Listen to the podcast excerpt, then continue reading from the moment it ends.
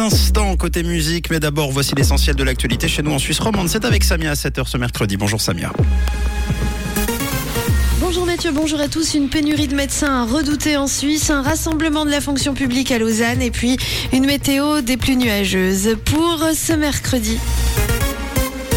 Une nouvelle ordonnance fédérale et une nouvelle pénurie de médecins en perspective. Lundi, la Fédération des médecins suisses et l'Association des médecins de famille et de l'enfance ont averti de ce risque. Le texte, qui doit entrer en vigueur le 1er janvier prochain, euh, doit servir de base au canton pour fixer le nombre maximum de médecins par spécialité. Pour l'Office fédéral de la santé publique, cette mesure vise à éviter une offre médicale excédentaire dans le secteur ambulatoire, mais aussi à freiner la hausse des coûts. 300 personnes dans les rues de Lausanne hier pour demander la pleine indexation des salaires dans la fonction publique. Euh, la Fédération des sociétés de fonctionnaires et du parapublic vaudois, le syndicat des services publics et la Fédération syndicale SUD avaient organisé ce rassemblement vers 17h.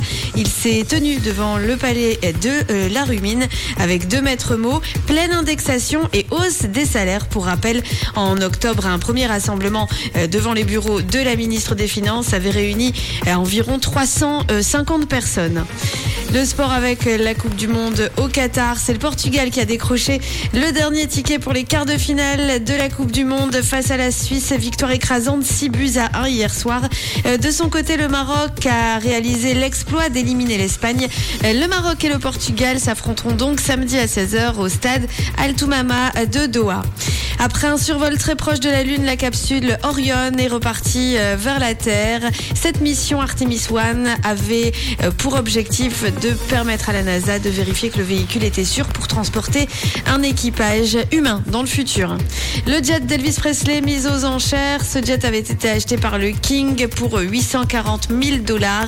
Il est désormais en attente dans un cimetière d'avions du Nouveau-Mexique.